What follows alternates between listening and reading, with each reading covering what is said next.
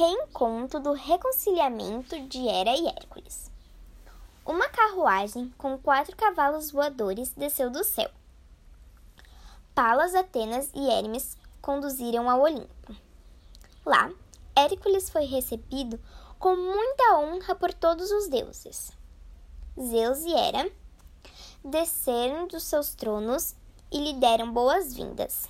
A cerimônia emocionou todo mundo que estava lá. A reconciliação entre Hércules e Hera precisou da ajuda decisiva de Zeus e Palas Atenas. E assim foi o reconciliamento de Hera e Hércules.